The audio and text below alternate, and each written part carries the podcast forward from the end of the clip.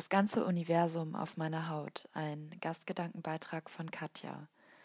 Auf meiner Stirn kreisen Planeten, Konstellationen zieren meine Wangen und Sterne verteilen sich bis auf meine Brust.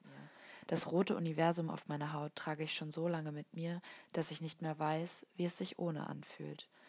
Vor genau einem Jahr fand ich die ersten Anzeichen auf meiner Stirn, erst links, dann rechts, bis es sich innerhalb von einigen Monaten auf meinem gesamten Gesicht ausbreitete. Heute hat es sich bis auf meine Brust ausgeweitet und damit jeden Tag aufzumachen, ist nicht immer schön. 90 Prozent der Menschen haben in ihrer Pubertät mit Akne zu kämpfen. Bei mir fing es mit 20 Jahren an. Zuerst schob ich es auf Stress, meine Ernährung und sonstige Einflüsse. Als es dann immer schlimmer wurde und kein Mittel dagegen half, begann ich in ein Loch zu fallen. Ich fühlte mich so unwohl in meiner Haut, dass ich an manchen Tagen das Haus nicht verlassen wollte. Die Blicke der Menschen um mich schienen nur auf deinem Gesicht zu ruhen.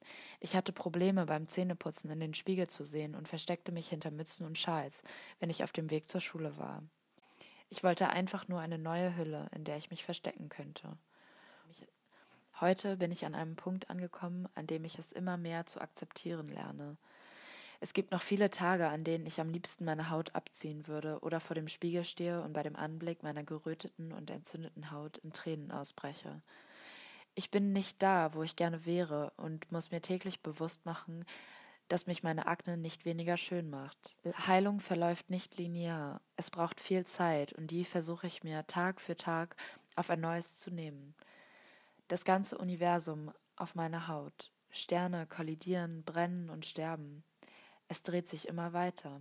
An manchen Tagen schneller und an manchen so langsam, dass man glaubt, die Zeit bleibt stehen.